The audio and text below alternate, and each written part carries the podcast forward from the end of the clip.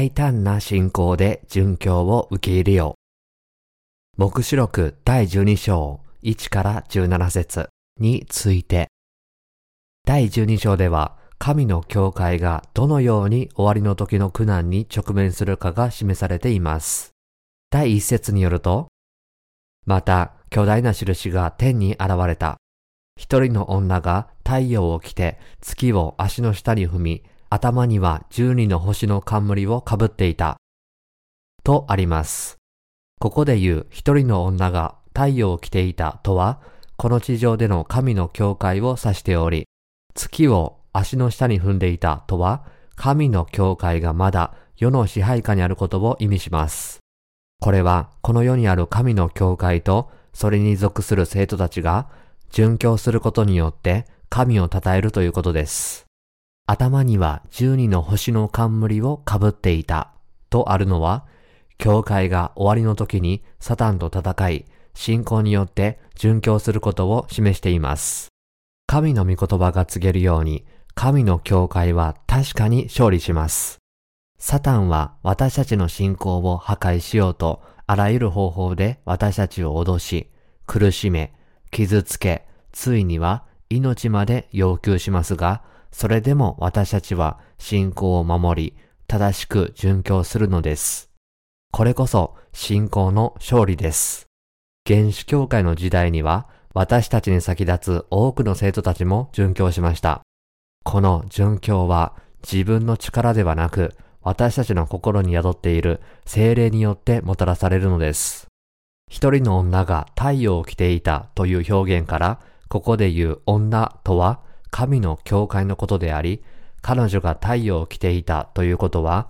教会が激しい迫害を受けるということです。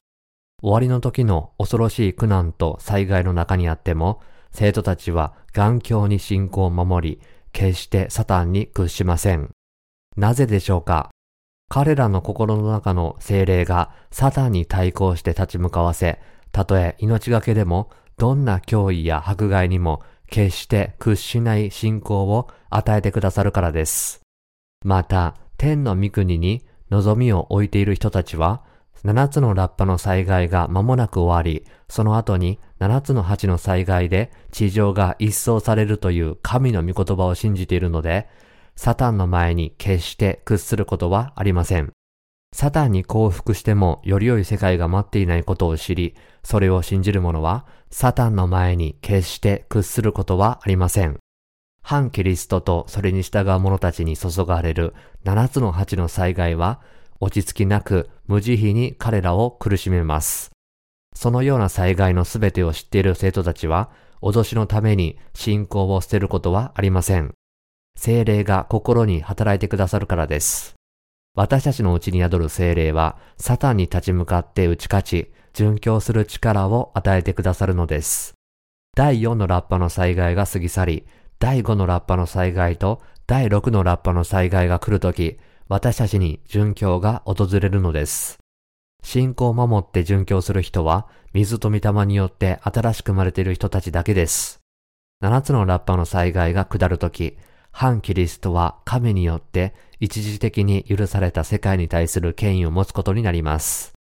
反キリストであるサタンのしもべは自分の権力がわずかしか続かないことを知っているので、できるだけ多くの人々を地獄に連れて行くように、イエス・キリストを主として使える人々を迫害します。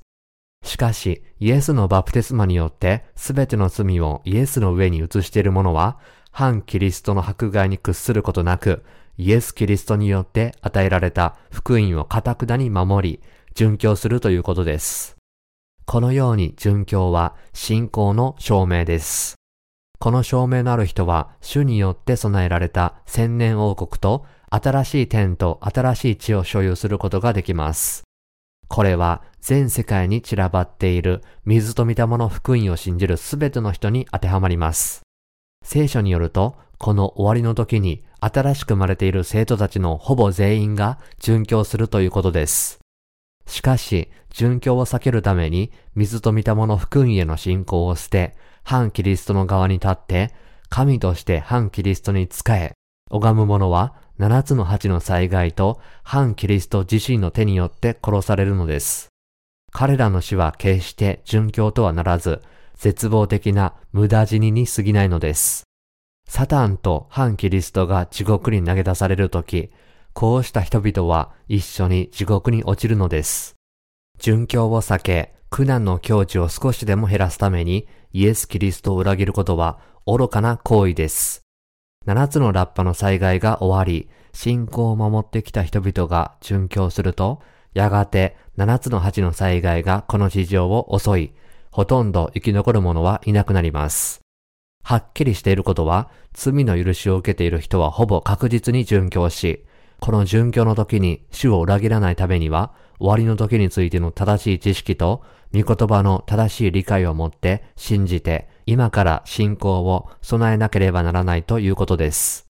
私たちは罪の許しを受けており、そして殉教するとき、神が私たちを強くしてくださるので、これまで経験したことのない喜びを味わうでしょう。皆さんと私は主のために殉教する運命にあるのだと、私たちの心にはっきりと信仰を刻み込んでください。この殉教の瞬間が過ぎれば、神は確実に蘇りと景況をお与えになり、千年王国で栄光を受けさせ、永遠の新しい天と新しい地をお与えになって支配させ、永遠に豊かに暮らせるようにしてくださるのです。こうしたことすべてを固く信じれば、苦しみそのものが喜びに変わります。使徒パウロは次のように述べました。今の時のいろいろの苦しみは、将来私たちに掲示されようとしている栄光に比べれば、取るに足りないものと私は考えます。ローマ人への手紙第8章18節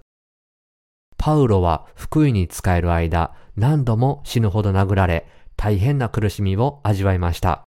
しかし、この苦しみが神の栄光のためであると信じることによって、パウロの痛みはとてつもない喜びになったのです。そして、資料や伝書によれば、パウロを含むほとんどすべての人たちが殉教しました。ペテロはバチカンの丘で逆さ釣りにされたと伝えられています。そして、ポリュカルポスをはじめとする原始教会の指導者たちや他の多くの生徒たちは火炙りにされても神への賛美を歌い続けました。このようなことは神が生徒たちを強くしてくださらなかったらありえなかったでしょう。この時、そのような忠実な生徒たちがいても、信仰を裏切る者もいました。今日の神学者たちが高く評価している神学者、オリゲネスは、教会の恐怖たちから直接福音を聞いた人です。それなのに、いざ殉教の時になって、仲間の生徒たちが殉教しても命を助けられたので、殉教を免れたのです。もし彼がイエスが自分のためにしてくださったすべてのことを否定していなかったら、このようなことはありえなかったでしょう。このようにして、オリゲネスはイエスの神聖を否定する人々の代表的な存在でした。しかし、彼の裏切りにもかかわらず、今日の神学者たちは、彼を最も有名な神学者の中に非常に高く位置づけています。他の生徒たちは殉教を受け入れたのに、なぜオリゲネスは殉教を免れたのでしょうかそれはオリゲネスの意志が弱く、他の殉教した生徒たちの意志が強かったからではありません。神を賛美しながら殉教した生徒たちは、パウロが語っていたこと、すなわち今の時のいろいろの苦しみは、将来私たちに掲示されようとしている栄光に比べれば、取るに足りないということを信じていたからそうしたのです。つまり彼らは、神が蘇らせ、敬虚なさり、千年王国を与えてくださるという神の約束の御言葉を信じていたので、当時の苦しみに耐えることができたのです。私たちは殉教が訪れることをはっきりと悟らなければなりません。この事実をはっきりと知って信仰生活を送る人は他の人とは違います。原始教会の時期に殉教した生徒たちの姿を自分自身の姿と信じる人は、聖書の御言葉がすべて自分自身の物語になるので、強く威厳のある大胆な信仰生活を送ることができます。殉教を受け入れることができる信仰を持って常に生きるのです。すなわち、殉教の後、神があらかじめ計画し、備えてくださった蘇りと敬虚、新しい天と新しい地が与えられることを常に信じて生きるのです。このことを信じる者は常に大胆な信仰生活を送ることができます。彼らはその信仰こそ神を賛美しながら死ねるような最後に備えることを知っているからです。そしてこれは単なる競技の問題ではなく、実際の信仰の問題ですから、この御言葉と福音を完全に信じない者は、真っ先に反キリストに私たちを売り渡すことになるでしょう。そういうわけで、皆さんと私が殉教することを悟ると、私たちと同じ信仰を持ち、永遠に共にいることになる神の教会の兄弟姉妹は、私たちにとってとても大切な存在なのです。神のしもべ、神の民、神の教会、これらもすべて同様に私たちにとって尊いものです。原始教会の時期の生徒たちは終わりの時に生きる私たちよりもさらに切実で明確な信仰を持っていました。彼らは殉教を信じ、それに続く蘇りと敬虚、そして千年王国、新しい天と新しい地を信じていました。そういうわけで、あたかも大観難の時を実際に生きているかのように、主の再臨が迫っているかのように、信仰生活を送っていたのです。ですから、苦難の時代が間近に迫っている時代に生きる私たちが、彼らについて読むと、彼らの話は現実的で生々しいものとして訴えかけてくるのです。彼らもまた、苦難、殉教、復活、敬虚に関する神の御言葉をすべて知っており、信じていたからです。私たちは実際に自分の目の前に終わりの時が近づいている中で生活しているのですから、心の中に殉教の信仰をしっかりと備えなければなりません。サタンはキリストの水と血を信じる者なら誰に対しても戦いを挑み、その信仰を崩壊させようとします。このサタンの挑戦に屈しないために、私たちは水と御霊の福音を心に結びつけ、新しい天と新しい地に対する希望を持って、もう一度その把握を見直し、殉教の瞬間までその信仰を緩めないようにしなければならないのです。原始教会の時期の生徒たちが必死に信仰を守ったのは、彼らも苦難と殉教、復活、敬虚に関する聖書の御言葉をすべて知り、信じていたからです。皆さんも私も殉教するのです。私も皆さんも死にます。私たちは皆信仰を守るために死ぬのです。もしかしたら最初に引きずられて殺されるのは私かもしれません。このことは一見恐ろしいことのように見えますが、結局何も恐れることはないのです。殉教を避けるということは自分の信仰を否定することであり、それは絶対にできないことだからです。